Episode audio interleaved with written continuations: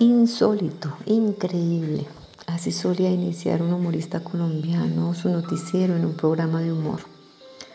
Y así deseo iniciar hoy, pero en esta ocasión no es para narrarles un chiste, sino que es para decirles que es insólito, que es increíble, que es como para no creer que muchas veces estemos haciendo algo para Dios, cosas para Dios, olvidando a Dios.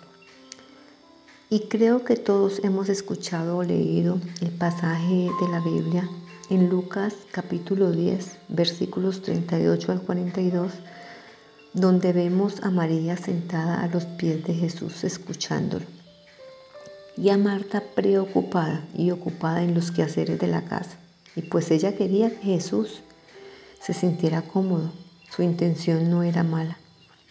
Y me la imagino pendiente de cada detalle todo tenía que estar debidamente puesto. La cena debía estar deliciosa, muy bien preparada y servida de una manera que se viera gustosa, agradable a la vista.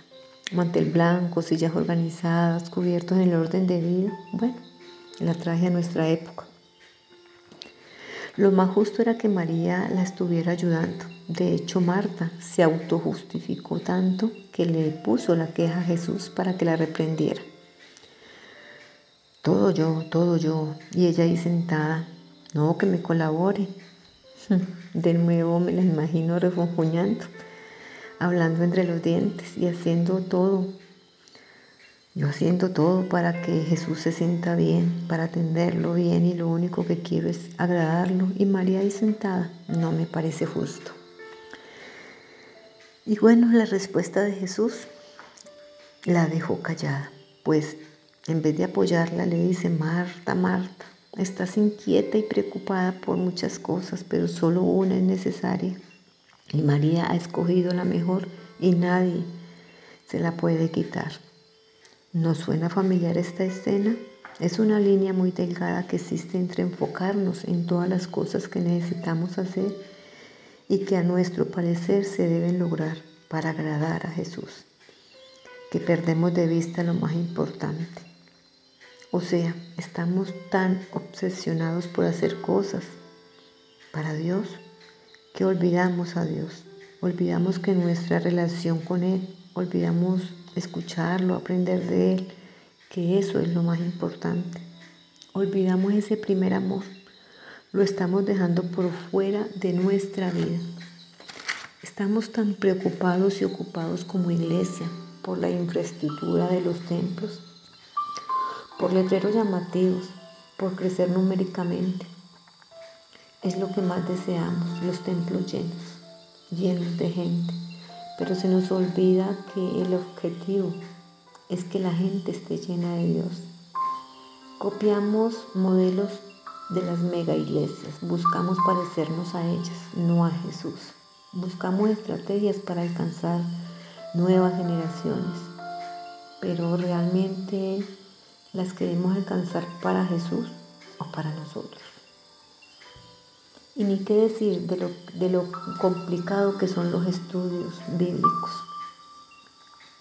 Se nos olvida que Jesús enseñaba con sencillez, claridad y autoridad.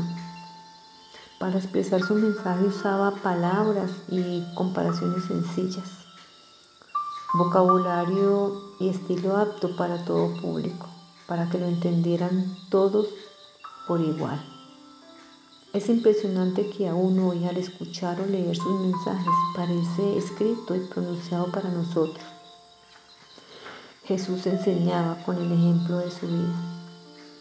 Y no está mal que nos reinventemos cada día, pues el mundo avanza y nosotros con él. Lo que sí está mal es que anteponemos todo esto a nuestra relación con Dios. Se nos olvida que no se trata de los cómo, pues estos cambian. De hecho, esta nueva realidad que estamos viviendo a causa de la pandemia le dio un giro a todo. Ya no podemos congregarnos como lo hacíamos antes en un templo. Mm, ya todo esto por lo que tanto nos preocupábamos pasó a segundo plano. Tanto templos ostentosos como pequeñas iglesias cerraron, pequeños templos cerraron sus puertas. Poco o nada importan ahora los protocolos religiosos que nos querían imponer. Ahora sentados, postrados a los pies de Jesús es lo que verdaderamente importa. Escucharlo con un corazón dispuesto a obedecerlo. Si no aprendemos esto, ¿cómo podemos seguirlo? ¿Cómo podemos llamarnos sus discípulos?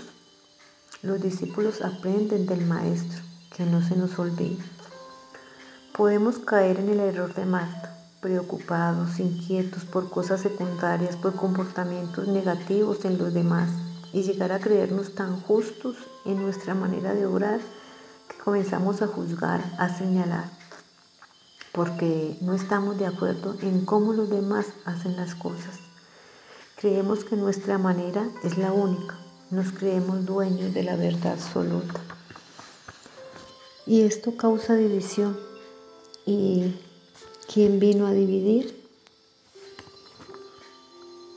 ¿Quién está como león rugiente buscando a quien devorar, tratando de crear conflictos, susurrando a nuestros oídos mentiras y acusaciones?